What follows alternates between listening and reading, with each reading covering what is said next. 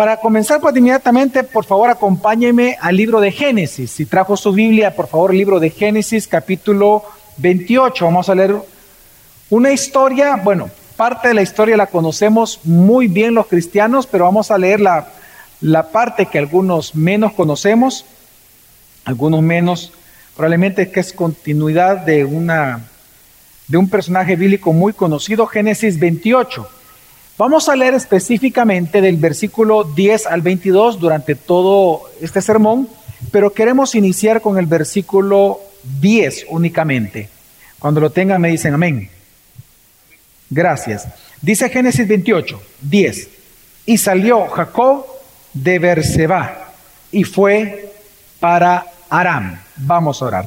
Dios, en este día te damos gracias por estar reunidos Colectivamente, Señor, tú nos has congregado como un cuerpo, como una sola iglesia, como una sola nación santa. Te pedimos que podamos recibir tu palabra, adorarte, honrarte. Gracias Dios por todo el amor con que tú nos amas. Te pedimos que no solo seamos oidores, sino hacedores de tu palabra. Y Señor, y que nos gocemos en ti siempre. Gracias en el nombre de Jesús. Amén. Hubo un día en donde realmente asoleado había un hombre en, una silla de ruedas muy contento, pues porque estaba presenciando lo que en Estados Unidos es común, que son carreras de perros, carreras de galgos.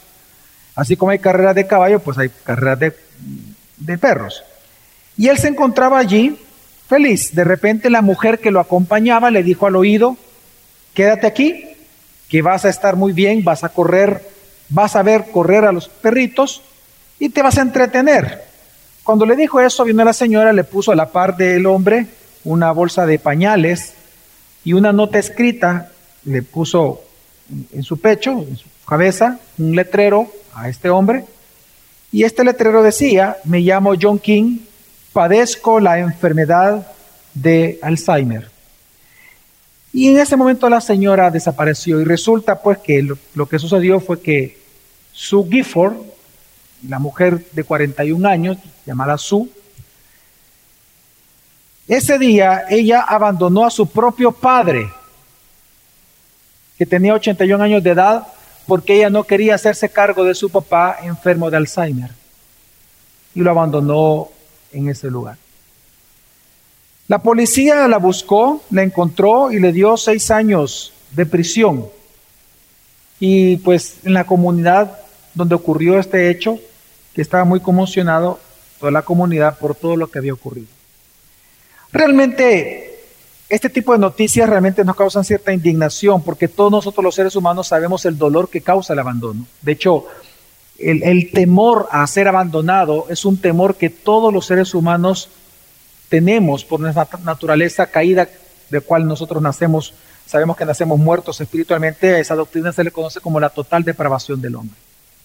Por la total depravación nosotros tenemos miedo a ser abandonados. Por ejemplo, hay los niños, hay niños que a cierta edad, todos los niños pasan por ese temor de que interpretan que si papá o mamá los regaña significa que eso es que no los aman. Ellos interpretan eso del regaño de mamá y de papá. Eso viene de la naturaleza pecaminosa, de, tener ese miedo a ser abandonados.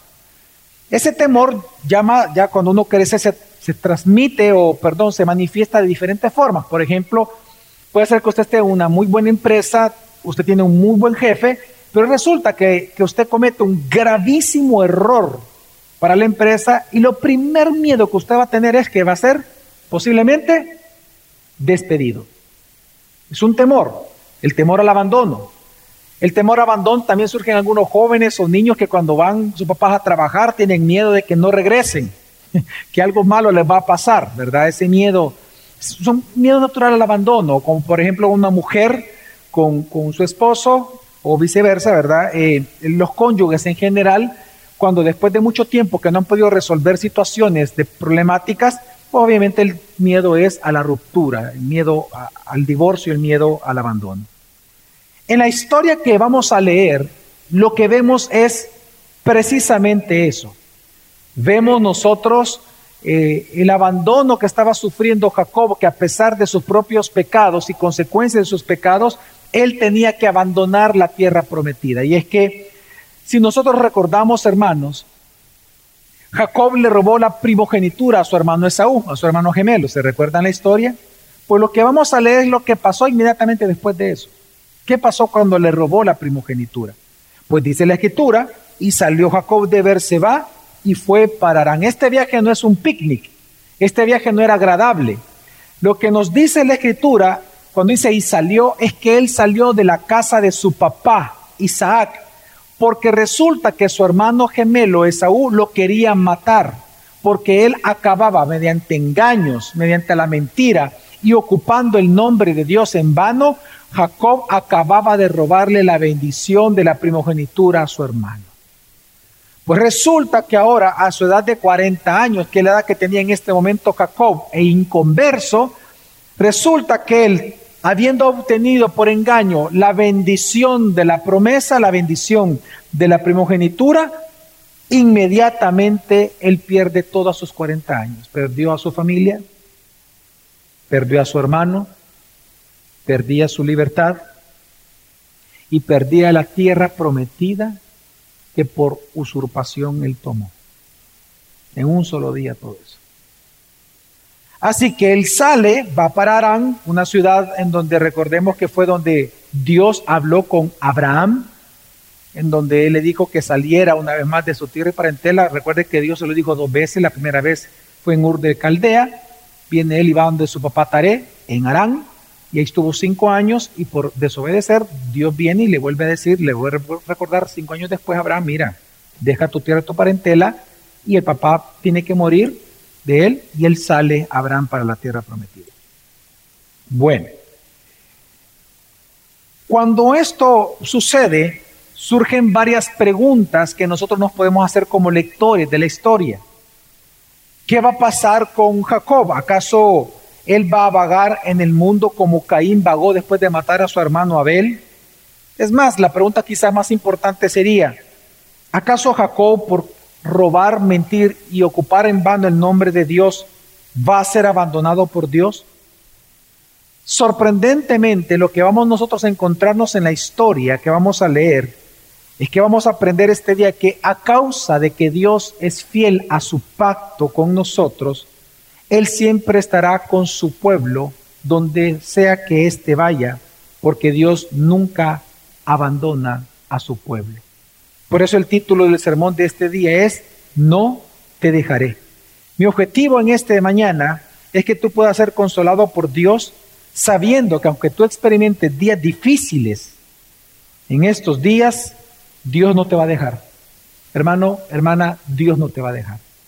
Él siempre va a estar contigo, estés donde estés. Sufras lo que sufras. Dios siempre está contigo. Y lo vamos a ver en el texto bíblico. Así que el texto que vamos a leer, que es una continuidad de la historia de Jacob, tiene dos partes. La primera de ellas, vamos a ver cómo Dios se revela a Jacob. Recordemos que Jacob hasta este momento no era convertido. Vamos a ver, en, bueno, en verdad vamos a ver la conversión de Jacob, cómo fue. Vamos a ver cómo Dios se le revela a Jacob. Y vamos a ver en la segunda parte cuál fue la respuesta de Jacob ante esta revelación de Dios. Así que acompáñeme una vez más al versículo 10 y 11 dice, y salió Jacob de Berseba y fue para Arán, y llegó a cierto lugar y pasó la noche allí porque el sol se había puesto. Tomó una de las piedras del lugar, la puso de cabecera y se acostó en aquel lugar. Lo que vemos en este texto es que Jacob salió huyendo de la tierra prometida y se, y se dirigía a Arán, la tierra donde su abuelo Abraham fue llamado por Dios. Pero lo que dice la escritura es que él llegó a un lugar. Y quiero que vean la intención del escritor. El escritor en dos versículos menciona tres veces la palabra lugar. Genera una cacofonía muy fuerte. Llegó a aquel lugar, tomó una piedra de aquel lugar y se acostó en aquel lugar. Es decir, claramente el escritor nos quiere hacer ver que este lugar en donde está Jacob es sumamente importante. De hecho, es un lugar sagrado sin que Jacob lo supiera. Todavía está en el límite de la tierra prometida. Recordemos que él iba huyendo, él iba a salir de la tierra prometida, él iba como exiliado de la tierra prometida. El papá le dice, vete, le dice con la mamá, vete a, a donde tu tío, vete para allá. Es decir, él iba como exiliado. Pero estamos en la frontera de la tierra prometida, específicamente en un lugar en donde su abuelo Abraham, cuando él llega por primera vez a la tierra prometida, dice la escritura que cuando Dios se la muestra, él erige un altar, pues es este lugar donde está precisamente Jacob. Él no lo sabía, no era convertido. Pero entonces, lo que intenta el escritor decirle a usted y a mí es que nos enfoquemos que este lugar es sumamente importante. Ahora, ¿por qué? ¿Qué pasó en este lugar? Continuemos la historia. Versículo 12 al 13. Y tuvo un sueño y aquí había una escalera apoyada en la tierra cuyo extremo superior alcanzaba hasta el cielo. Y aquí los ángeles de Dios subían y bajaban por ella. Y aquí el Señor estaba sobre ella. Es decir, la imagen que vemos aquí, hermanos, es de una escalera cuya base estaba en, la tierra, en ese lugar donde Jacob estaba dormido, ahí estaba la, escalera, y resulta que en el sueño está viendo que donde él está dormido está una gran escalera que conecta con el cielo. Y que ángeles están bajando y subiendo, y en la punta de la escalera, allá arriba, ahí está Dios sobre la escalera, al final de la escalera. Ok, ese es el sueño que está teniendo hasta este momento. Esto es importante porque lo que Dios le está mostrando a Jacob, que el cielo y la tierra, hermanos, no están separados. Dios le está mostrando a Jacob que así como él gobierna los cielos, también él gobierna la tierra. Porque Dios le está mostrando una escalera que une al cielo y la tierra y lo que le muestra es que sus mensajeros bajan a la tierra para patrullarla, como nos enseña el libro de Job, Primera de Reyes y otros textos, bajan a la tierra para patrullarla y luego regresan y suben para darle un informe oficial a Dios. Pero entonces la pregunta que hay que hacernos como lectores son varias. En primer lugar, si Jacob está en un lugar santo, pero él viene como un usurpador, como un ladrón, como un mentiroso, un hombre que ocupa el nombre de Dios en vano, y resulta que él está en un lugar sagrado, y resulta que los ángeles que informan acerca de la tierra están a la parte del subiendo y bajando en ese lugar tan especial, la pregunta es, ¿qué le van a decir a Dios acerca de Jacob? Es más, la pregunta más importante sería, ¿acaso Dios va a hacer algo con Jacob?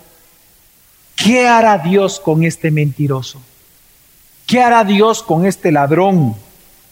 ¿Qué hará Dios con este ocupador del nombre de Dios en vano? Pues le sigamos leyendo qué hace Dios con Jacob en ese lugar, del 13 al 15. Y aquí el Señor estaba sobre ella, es decir, sobre la escalera, y dijo, yo soy el Señor, el Dios de tu padre Abraham y el Dios de Isaac.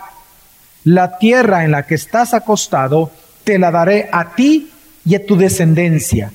También tu descendencia será como el polvo de la tierra y te extenderás hacia el occidente y hacia el oriente, hacia el norte y hacia el sur. Y en ti y en tu simiente serán bendecidas todas las familias de la tierra. He aquí, yo estoy contigo y te guardaré por donde quiera que vayas y te haré volver a esta tierra, porque no te dejaré hasta que haya hecho lo que te he prometido. Dios lo bendice al ladrón, al usurpador, al que se parece a usted y a mí. Dios lo bendijo. y no con cualquier bendición. Resulta que estamos viendo aquello que dice Romanos, que Dios dijo, a Esaú aborrecí, mas a Jacob amé. Lo que estamos viendo aquí es que no solamente lo bendijo, sino que lo bendijo con, la, con el pacto abrahámico, porque le dio las mismas tres promesas. Le dijo, te daré esta tierra prometida a Abraham y a Isaac, haré de ti una gran descendencia, la misma promesa abrahámica, y te daré una simiente que vendrá a bendecir a todas las familias de la tierra. Hermanos, esto es sorprendente. Pues Jacob no ha hecho nada para merecer esta promesa.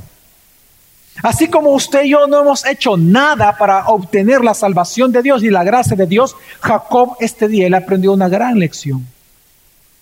Que las bendiciones de Dios, hermanos, no se merecen. Nunca solo se reciben con un corazón agradecido. Todos nosotros, ¿sabes lo que merecemos por nuestros pecados de esta semana? Que Dios nos abandone. Pero ¿sabe que hemos experimentado todos esta semana? La gracia de Dios. Lo que Jacob estaba aprendiendo como usurpador, como mentiroso, como una persona que ocupa el nombre de Dios en vano, es que las bendiciones de Dios no se merecen, sino que solo se pueden recibir con gratitud. Que las bendiciones de Dios son una iniciativa de la gracia de Dios. Hermanos, lo que él recibió fue la promesa abrámica, se le extendió la promesa abrámica a él. Si usted se da cuenta, Dios se presenta en el versículo 13 como el Dios de Abraham y de Isaac, no dice el Dios de Jacob, porque él todavía no estaba convertido.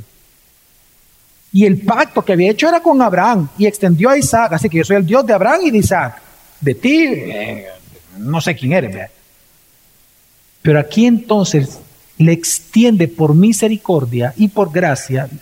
Es la gran doctrina de la elección incondicional, lo que estamos viendo aquí, que Dios lo eligió a él incondicionalmente y le extendió el pacto. Ahora, ahora que Jacob, sin merecerlo, ha entrado al pacto, al pacto abrahámico, entonces ahora Dios le promete tres cosas, porque recordemos que Dios es fiel al pacto. ¿A qué es fiel a Dios, hermanos? Al pacto. Cada vez que dice la Biblia que Dios es fiel, no está diciendo que Dios es fiel contigo. Porque si decimos que Dios es fiel contigo, estamos diciendo entonces que Dios es fiel a tus caprichos. Cuando la Biblia dice que Dios es fiel, significa que Él es fiel a Él mismo. ¿Y a qué Dios es fiel? Al pacto, a su pacto, a lo que Él es y Él ha decretado hacer desde la eternidad. Entonces, lo interesante aquí es que una vez Él incondicionalmente elige a Jacob para ingresarlo al pacto y salvarlo, entonces Dios le promete tres cosas. Y quiero que entienda que eso es muy importante porque son tres cosas para la realidad que estaba viviendo Jacob en ese momento, que Jacob seguía huyendo. Tres cosas le promete Dios. Número uno, mientras, en esta situación que él va a enfrentar de exilio fuera de la tierra prometida, en esperanza de que saber si algún día iba a regresar. Primero, le dijo, yo estoy contigo. En segundo lugar, te guardaré donde quiera que vayas. Y en tercer lugar le prometió, te haré volver a esta tierra porque no te dejaré hasta cumplir mis promesas. Hermanos, Dios no le prometió, si se dan cuenta a Jacob, Dios no le prometió evitar el sufrimiento. Dios no le dijo, ah, mira, voy a matar a tu hermano hoy para que regreses a la tierra, Jacob. No, Dios no le dijo, mira, no van a hablar mal, no van a hablar ya más de ti en WhatsApp, en Facebook, en Instagram, no van a hablar de ti, no te voy a evitar el problema. No, Dios no le dijo nada de eso, le dijo, pase lo que pase en tu vida, Jacob. Porque tú vas ahorita huyendo de tu hermano. Donde quiera que tú vayas, yo estaré contigo. No te voy a abandonar, no te voy a dejar por el pacto. Y es que Dios promete serle fiel, no en virtud de lo que Jacob hiciera, sino de, la sola gracia. Si usted se da cuenta, el pacto abrahámico, que fue el, que se le extiende a Jacob, es un pacto sin condición. Ya se dio cuenta que Dios no pide ninguna condición para dar la tierra, no pide ninguna condición para dar la simiente, no pide ninguna condición para dar descendencia. ¿Se da cuenta? Que es una gran diferencia con el pacto de Moisés. Que el pacto de Moisés requiere condición. ¿Cuál? Cumplir el pacto. Si no, te alejas del pacto. Aquí no. Y digo esto porque la fidelidad de Dios, que es lo que está aprendiendo Jacob, y es lo que estamos aprendiendo nosotros, no depende de nosotros, depende de Dios. Dios es fiel. Yo recuerdo que hace años el pastor Héctor me dice que una de sus canciones favoritas es Dios es fiel. Fiel es Dios, ¿verdad? Y es precisamente eso, porque la fidelidad no depende de nosotros, no depende de ninguna acción de Jacob en el futuro. Todo lo que Dios va a cumplir lo hace porque Él es fiel simplemente. ¿Me debe entender, hermanos? Entonces, ahora, esto que estamos leyendo, que es el sueño, porque ni siquiera hemos leído cuando despertó, este es el sueño. Esto es sumamente importante para nosotros, la iglesia hoy, Porque resulta que en el Nuevo Testamento Jesús explicó este sueño. ¿Qué significa para nosotros este sueño? Jesús lo explicó. Se lo voy a recordar. Usted recordará que de las primeras cosas que hizo Jesús en su ministerio terrenal fue elegir 12 personas, ¿se acuerdan? Los discípulos. Uno de los primeros discípulos que él escogió se llama Felipe. Cuando él escoge a Felipe, Felipe se queda tan contento que va a donde Natanael y le dice, Natanael, he conocido al Mesías. Y Natanael no le cree, así que viene Felipe y le dice, ven, acompáñame, ven, ven, acompáñame, vamos, vamos, ¿quieres conocer a Jesús? Ven. Invita a Natanael a seguirlo y le dice, te voy a presentar a Jesús. Pues resulta que eso está registrado en el Evangelio de Juan en el primer capítulo. Y nos narra Juan qué sucedió cuando Natanael se acerca a Jesús y lo conoce. Vamos a leer. Y dice Juan 1 del 47 al 51, dice, Jesús vio venir a Natanael y dijo de él, he aquí un verdadero israelita en quien no hay engaño. ¿Qué significa la palabra Jacob? El engañador. Y Jesús, y tal vez ahorita, hermanos, no lo podamos ver, pero créame, ya lo vamos a ver en, 10 segundos. Jesús comienza a referirse a Jacob, a la historia de Jacob. Cuando él dice, he aquí Natanael, un verdadero israelita, recuerde que Jacob es el que se convierte el nombre luego a Israel. He aquí un verdadero israelita en quien no hay que. He aquí un verdadero israelita quien ya no es Jacob. Es lo que está diciendo Jesús. Ojo. Es un verdadero israelita, ya no más Jacob. Entonces viene y Natanael le responde, ¿cómo es que me conocen? le dice. Jesús le respondió y le dijo, antes que Felipe te llamara, cuando estabas debajo de la higuera, yo te vi. Ahí vemos la omnisciencia de Dios, la omnipotencia de Dios. Dios está manifestando a Jesús que Él era Dios. Por eso la reacción de Natanael y dice, Natanael le respondió, Rabí, tú eres el Hijo de Dios, tú eres el Rey de Israel. Y respondió Jesús y le dijo, porque te dije, te vi debajo de la higuera, ¿crees cosas mayores que estas verás? Le dice.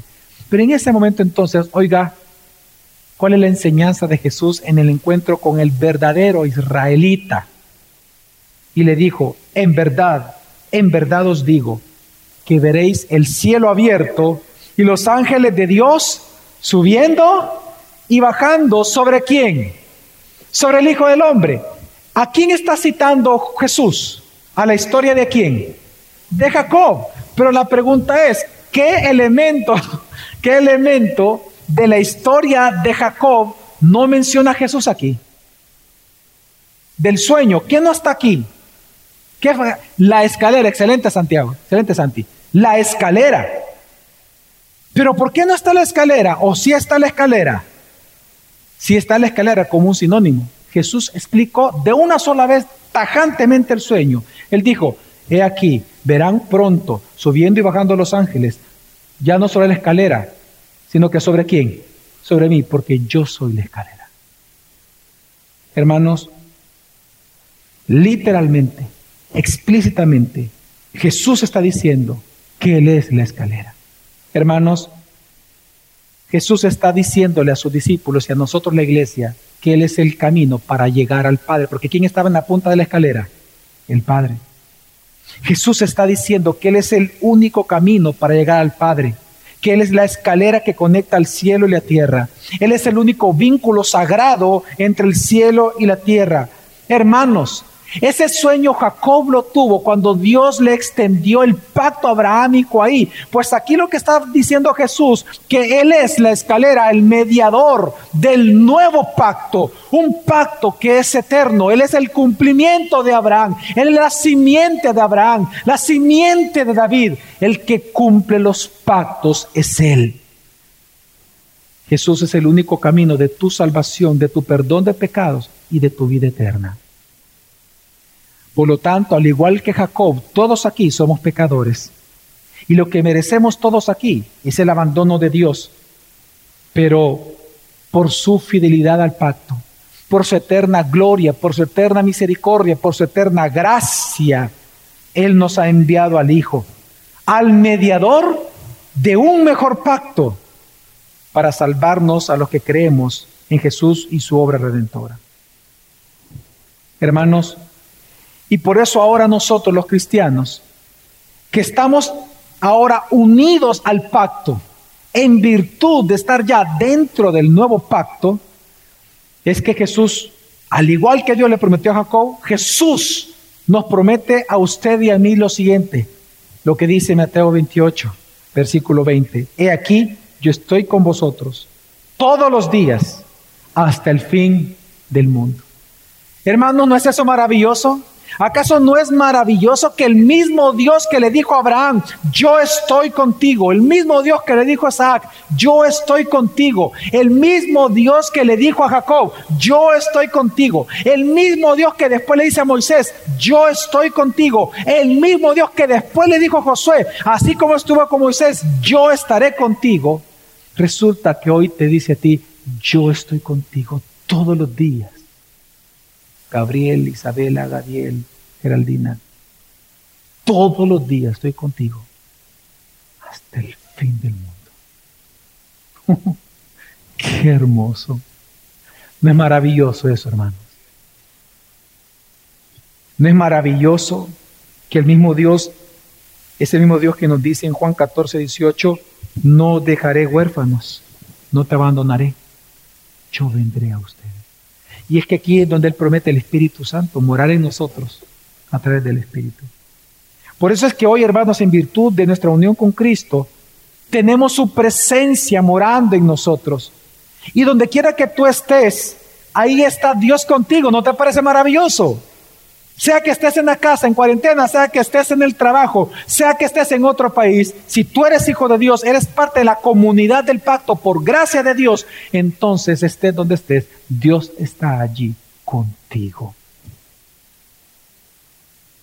Y al igual que Dios le prometió hacerlo regresar a Jacob a la tierra prometida, Así a nosotros se nos ha dado la promesa de una tierra prometida hacia la cual nosotros hoy, nosotros como peregrinos y extranjeros de este mundo, nosotros caminamos avanzamos. Y me refiero a la tierra nueva y a los cielos nuevos.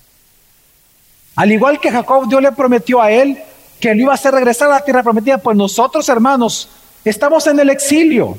Estamos en tierra, eh, estamos en una tierra ajena a nosotros. Somos peregrinos y extranjeros de este mundo, pero vamos caminando y marchando a la tierra prometida, a los cielos nuevos y tierra nueva. Y es allí donde Dios nos dice, yo estaré contigo todos los días, hasta el fin del mundo, Javier. Contigo yo voy a estar todos los días. Sigue marchando, hijo, sigue adelante. Yo estoy contigo porque ciertamente conmigo te voy a traer por siempre. Porque la tierra prometida son los cielos nuevos y tierra nueva. Pero sabemos nosotros que este caminar no es fácil. En este mundo encontraremos dolor, tristeza, frustración, soledad. Pues al ser los últimos días son, como lo vimos la semana pasada, son tiempos difíciles. Pero hermanos, hoy no gozamos porque tenemos la promesa de Dios de que Él no nos va a abandonar, porque Él ha prometido estar con nosotros siempre. Hermano, tú no estás solo, no estás huérfano. Él ha dicho, no te dejaré y ciertamente él, lo hará. Pero entonces la pregunta es para concluir, ¿cómo responder a esa fidelidad eterna de Dios? ¿Cómo respondió Jacob después de que él tuvo este sueño tan impresionante? Veamos la respuesta de Jacob para aprender cuál podría ser la respuesta de la iglesia de Jesucristo. Vamos a leer del 16 hasta el final de la historia. Dice, despertó Jacob de su sueño y dijo, ciertamente el Señor está en este lugar y yo no lo sabía. Y tuvo miedo y dijo, cuán imponente es este lugar. Esto no es más que la casa de Dios. Y esta es la puerta del cielo. Y se levantó Jacob muy de mañana y tomó piedra que había puesto de cabecera, la erigió por señal y derramó aceite por encima. Y a aquel lugar le puso el nombre de Betel, aunque anteriormente el nombre de la ciudad había sido Luz. Entonces hizo Jacob un voto. Jacob hizo un voto diciendo, si Dios está conmigo y me guarda en este camino en que voy y me da alimento para comer y ropa para vestir y vuelvo sano y salvo a casa de mi Padre, entonces el Señor será mi Dios. Y esta piedra que he puesto por señal será casa de Dios y de todo lo que me des te daré el diezmo. ¿Cómo podemos resumir la respuesta de Jacob ante el sueño que él tuvo? Bueno, con una sola palabra, adoración. Jacob adoró a Dios. Él aceptó que ese era un lugar sagrado. Él aceptó y creyó que ese era la puerta del cielo. Y por eso él cambió el nombre de luz a qué? A Betel, que significa casa de Dios. Lo que estamos viendo, hermanos, con estos elementos que le estoy mencionando es la conversión real de Jacob. Cuando alguien se convierte, es normal. Adán y Eva se convirtieron, Dios le cambia inmediatamente el nombre. Ellos creen y actúan conforme al pacto, conforme a la salvación, actúan. En nuestras acciones se manifiesta nuestra conversión y es lo que estamos viendo aquí. Resulta que el usurpador le creyó a Dios y cambia el nombre. Le creyó tan, tan realmente a Dios que le cambia el nombre y dice, no, no, esta es la casa de Dios y así va a llamar a partir de este momento. Pero lo que lo hace más relevante o lo hace más evidente esta conversión y su adoración a Dios es el voto. Él hizo un voto a Dios.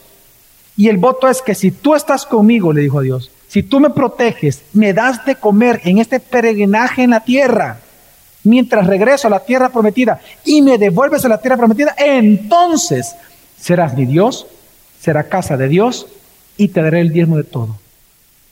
Ahora, ¿Qué significa este voto a Dios? Y quiero explicarlo porque lamentablemente por los falsos maestros o falsos pastores de la teología de la prosperidad, este texto se ha mal ocupado de tal manera que la gente ahora ya no, ya no recuerda o por lo menos no sabe qué es un voto a Dios y por lo tanto no pueden interpretar correctamente el texto. Un voto, hermanos, no es un medio para obligar a Dios a hacer algo. Un voto no es que uno pacta con Dios. Eso no es lo que estamos viendo aquí, aunque pareciera eso. Un voto no es una forma de manipular a Dios.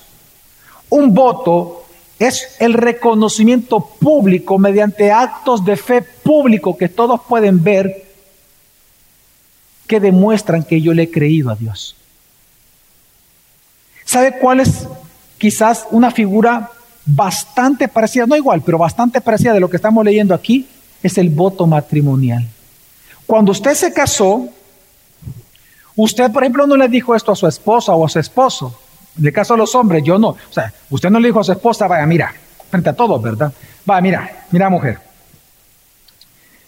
Yo te prometo, hago un voto contigo hoy, que si tú a mí me cocinas, que si tú me haces eh, piojito, que si tú este, me, haces masajito en, las patas chucas, si tú me, me respetas, si tú me amas, si tú haces esto y esto otro, entonces yo te voy a ser fiel a ti.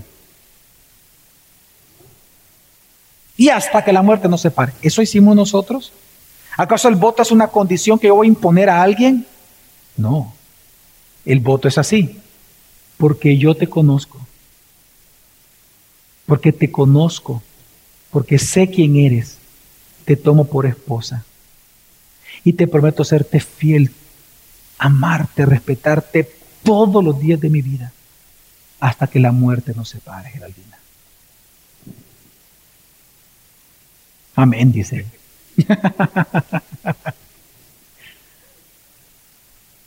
Yo no le pongo, impongo a ella una condición, porque yo le creo a ella quiere casarse conmigo, entonces yo le hago un voto a ella. ¿Qué estamos viendo aquí? Lo que estamos viendo un hombre que le creyó definitivamente a Dios, que se convirtió. Entonces le dijo, Señor, yo hago un voto.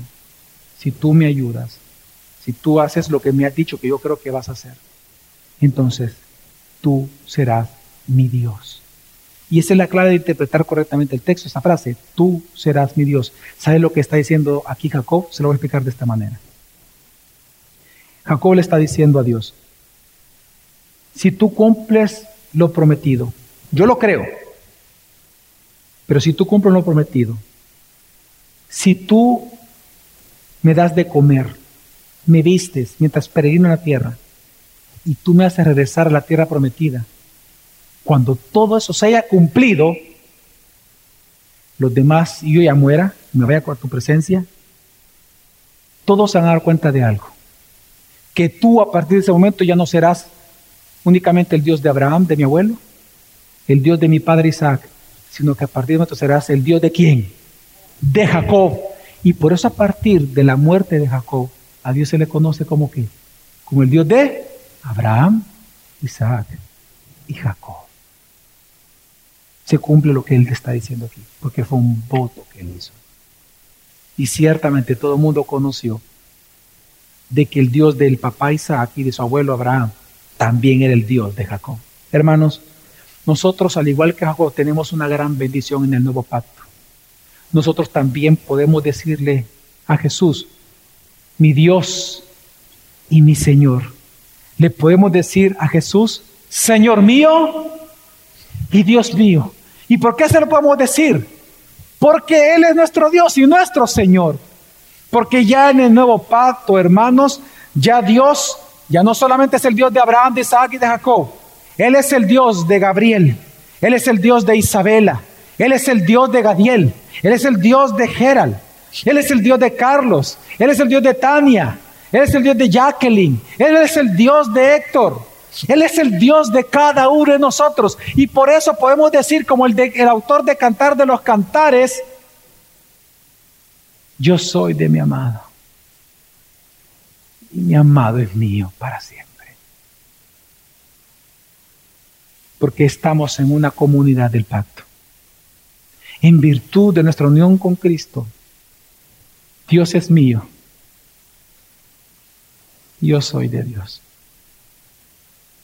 Y eso nadie jamás lo va a poder quitar. Donde quiera que yo esté, Dios está conmigo. Donde quiera que yo vaya, Dios está conmigo. Porque la bendición ya no es un lugar. Tierra Santa, por eso es casi una herejía decir que Jerusalén es Tierra Santa. Tierra Santa ya no es allá en Israel. Tierra Santa donde Dios mora su presencia y Él mora en nosotros. Nosotros somos ahora, por un tiempo, esa Tierra Santa. Dios está con nosotros. Así que entonces, este texto nos sugiere tres respuestas de parte de nosotros los cristianos a Dios como iglesia. En primer lugar, tu primera, si Dios es así de fiel contigo, Él es el Dios de pacto, en primer lugar, adora a Dios con tu vida. Es decir, actúa conforme a tu confesión de fe. Actúa conforme a lo que tú confesaste. Si tú dices que Jesús es tu Señor, pues que se te note en tus decisiones diarias que Jesús gobierna tus decisiones. Es que el poder del pacto es muy grande. Vive conforme al voto. Vive conforme al voto que has hecho al pacto, a tu confesión de fe. Quiero darte un ejemplo de lo fuerte o la fuerza que te puede dar un voto a ti. La historia que voy a contar a ustedes es real, pero voy a evitar decir el nombre de mi familiar porque es alguien bien cercano. Cuando estábamos pequeños, uno de nuestros familiares cercanos, pues él tuvo que enfrentar el divorcio de sus padres. Eh, al divorciarse de sus padres, él los abandonó y pues obviamente eh, su mamá y él quedaron solos, él era hijo único. Y resulta que pues él hizo una promesa a su mamá, estaba chiquitito, y le dice, mamá, cuando yo crezca, yo te voy a cuidar a ti, le dijo. Obviamente nosotros los padres cuando nuestros hijos nos dicen eso nos ponemos a reír porque, pues sí, es, está en una edad pequeña, pero él creció con eso en la mente. Resulta que él se vuelve joven, nosotros ya, ninguno de nosotros en aquel momento era convertido, y pues nosotros desconocíamos un poco su, su, digamos, la parte oscura de su vida. Mirábamos que él estaba siendo exitoso, le gustaba ir a la playa, hacer deportes de playa, y en eso pues él se fue con unos amigos a la libertad ahí por donde eh, están unas montañitas, unas casas de montaña. Y él se quedó ahí por varios días. Pues ellos estaban drogándose, consumiendo muchísima droga de todo tipo. Habían ido entre varios amigos y amigas. Y resulta que en una de esas loqueras invitan al vigilante. Estaba con gente muy pudiente, hijos de personas muy pudientes, muy conocidas, de hecho, aquí en El Salvador. Y estaban con ellos y, pues invitaron al, vigilante, el que estaba con ellos, y le dieron droga y él feliz comenzó a drogarse con todos. Resulta que comenzaron a jugar con las armas que él tenía, armas fuertes, a, moverlas, a jugarla, etcétera, etcétera. Pero entonces vino él y, aún, y uno de las cosas que él hizo fue tomar una de las granadas que él andaba, le quita el seguro y comienza a jugar, ve, aquí está. Y él se le olvidó ponerle el seguro por nada drogado y él pensó que con ponérsela en el pantalón, por lo apretado del pantalón, no iba a explotar la granada. Pues se la pone, siguen riéndose y él comenzando a caminar iba. Cuando la, de repente explota la granada, él se vuelve, o sea, se deshace completamente su cuerpo. Y este familiar mío, eh, él solo abre los ojos, después de que quedó aturdido, logra abrir los ojos y se da cuenta que varios de sus amigos, casi cinco a siete personas murieron, estaban ahí porque todos estaban juntos. Él se despierta y cuando él se para, simplemente le da un dolor y él se va hacia abajo y es porque todas las tripas se le habían salido, el intestino y hasta sus heces se le había salido. Entonces vino él y al ver eso, simplemente agarró los intestinos, los apretó así ¿Y qué hago? ¿Qué hago? Y, comenzó, y comenzó a correr, fue lo único que se le ocurrió, comenzó a correr y comenzó a bajar toda la montaña, la montaña, porque no había nadie ahí arriba, todos habían muerto. Comenzó a correr, a correr. Y entonces, este, cuando iba corriendo con las entrañas así en, los brazos, llega a lo que algunos conocerán como el Club Salvadoreño, ¿verdad? A la par está el Club Tecleño, ahí en, eh, la Libertad. Llega ahí y cuando ve que el vigilante le dice, don fulanito, le dice, ¿qué le pasó? Le dice, y entonces simplemente le dijo, ayúdeme. Y cayó y se desmayó. En ese momento llaman a una ambulancia, se lo llevan, eh, quedaron vivos creo que otros dos más, se lo llevan a ambulancia y en el hospital lo operan y quedó vivo. Y resulta que cuando llegamos con mi hermano, con mi familia, le preguntamos, yo, yo de metido, le hice una pregunta. Yo dije en el servicio pasado que no es que era metido, Dios me estaba preparando para indagar las santas escrituras, Pastor Héctor. era metido. Vengo yo y le pregunté a este familiar, le digo, fulano, le digo, ¿cómo hiciste para correrle? Que no sentías dolor, o sea, en otras palabras, ¿de dónde sacaste las fuerzas para correr? Con las entrañas salidas. Y él me dijo algo que de verdad, de verdad, no, nunca lo olvidé cada cierto tiempo lo recuerdo porque son para mí palabras impactantes, obviamente son familiares. Me dijo, solo pensé en mi mamá. Javier me dijo, de verdad, cuando explotó todo y me levanté y vi eso, dije, me voy a morir. Y dije, no, no me puedo morir por mi mamá, yo le prometí que le iba a cuidar. Y empecé a correr, empecé a correr, iba llorando y diciendo, no, no me puedo morir por mi mamá, yo le prometí cuidarla mi mamá, yo le prometí. Y yo en ese momento le dije a Dios, Dios, por favor, saname, Dios, ayúdame, dame una oportunidad más, debo de cumplir mi promesa, mi mamá. Por eso que cuando la mamá entra a ese hospital y entra al cuarto, miren, Usted no tiene la, escena que se formó ahí, fue impresionante. Él comenzó a llorar, le contó toda la historia. La mamá pensaba que era un buen hijo y él le contó cómo él estaba metido en, drogas, en muchas cosas de drogas y todo este mundo. Le pidió perdón y fue ahí donde él se convirtió al Señor. Él ahora está casado, él es un empresario de éxito, está muy bien casado y es un hermano nuestro en Cristo Jesús. Él corrió por el voto.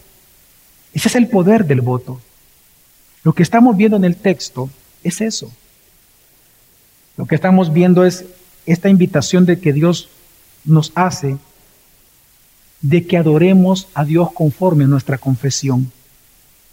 Es como aquellos matrimonios que cuando están en difícil situación, lo que hacen, ¿qué es el último recurso que les queda? Recordar el qué?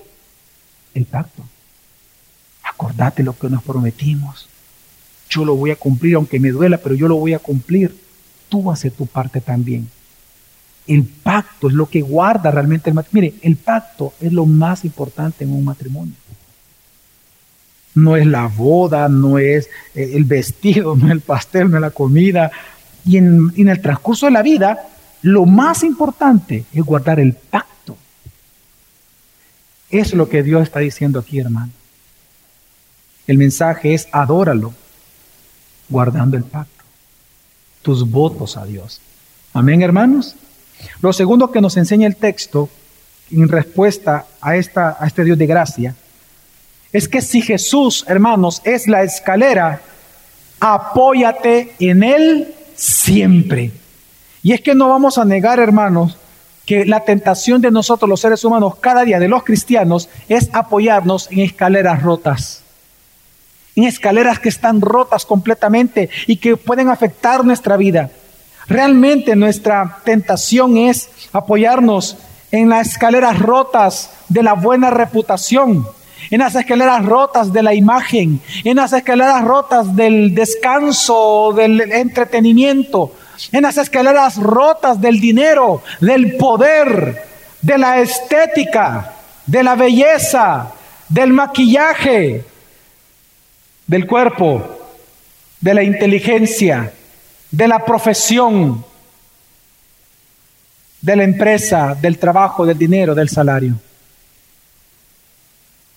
No te apoyes en escaleras rotas.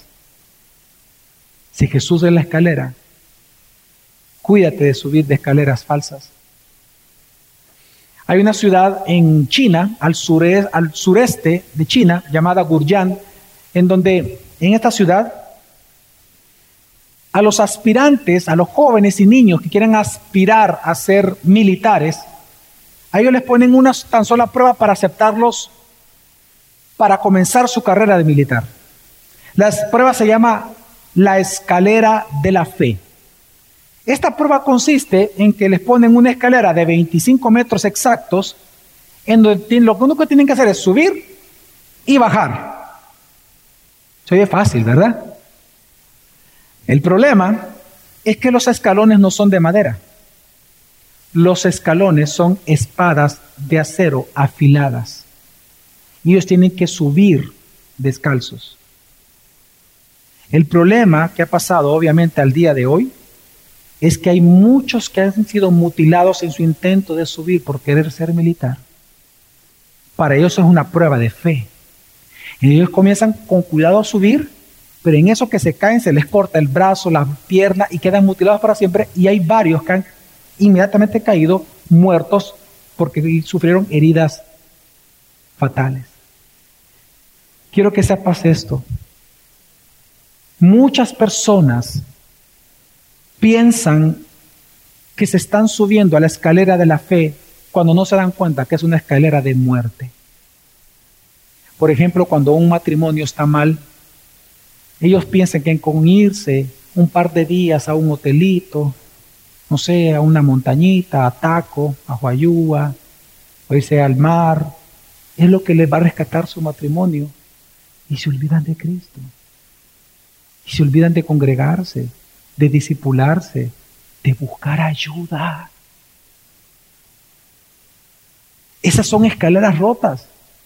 Escaleras rotas de que tú confías en el poder que tal vez te va a sacar tus contactos de la miseria que estás viviendo. La escalera rota del éxito, que piensa que entre más éxito tú tengas vas a ser realmente más feliz y vas a sentir realmente una realización personal. Es mentira. Te termina mutilando tu vida. Son escaleras rotas. Ten cuidado, hermano, con las escaleras rotas, porque solo Jesús es la escalera que te lleva al cielo y que te edifica como iglesia. Hay una, hay una letra de una canción que a mí me gusta mucho. Hay un grupo que yo tengo escuchándolo más de 15 años que se llama Selah. Se lo recomiendo, es un grupo muy, muy bueno. Tiene dos discos de himnos antiguos muy bonitos. Cantan, aparte que cantan muy bien. Y en esta canción, hay una canción que ellos tienen que, con la cual yo me identifico mucho, que se llama Escaleras Rotas. Y digo que me identifico porque no creo que yo sea el único ser humano que está en este salón Pero, hermano, yo todos los, todos los días, todos los días, y mi esposa es testigo, todos los días, yo lucho con subirme con escaleras rotas. Yo lucho mucho con eso, con la tentación de, de basar o fundamentar mi vida en escaleras rotas. Yo no estoy exento a eso. Yo soy peligroso. En mi pecado soy peligroso. Pero por eso yo le doy gracias a Dios porque Él me ha dicho, nunca te voy a dejar. Y puedo confiar en Él. Y quiero leerles parte de esta, de esta, de esta canción. Claro, es una traducción mía porque está en inglés. Es una traducción mía, así que hermano, no me pida ni perfección ni me pida rima porque no hay rima en todo esto. Solo le quiero leer la letra, ¿ok? La traducción literal al español. Se llama Escalera Rota. Dice, nunca me pediste que fuera un rey, ni que construyera mi torre hasta el cielo. Entonces Dios, ¿por qué lo intento? Nunca me pediste que fuera rico, ni que comprara las cosas que el oro puede comprar, pero entonces Dios, ¿por qué lo intento? Si todo lo que siempre quisiste fue mi corazón, mi corazón, simplemente mi corazón. Para ti, Dios, eso es todo lo que realmente importa. Pero, ¿por qué siento que tengo que llegar a la cima? ¿Por qué llegar a creer que tengo que subir cuando nunca me dijiste que tenía que subir, subir esas escaleras rotas? Porque todo lo que hacen es quitarme los ojos de ti, hacerme olvidar de la verdad. Y lo tercero que tenemos que hacer como iglesia, que nos enseña este texto ante el Dios de gracia, es que hermano, si tú has sentido haber perdido el rumbo, solo mira a la cruz y volverás a encontrar a Cristo.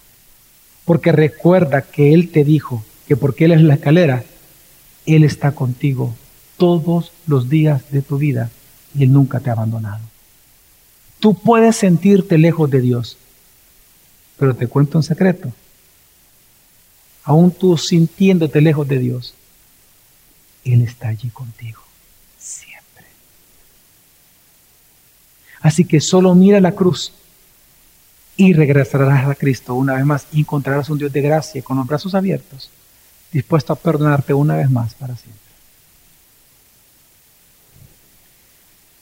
En estos últimos días, que son días difíciles, consuélate entonces en la verdad de que aunque experimentes días duros, hermanos, Dios nunca los va a dejar.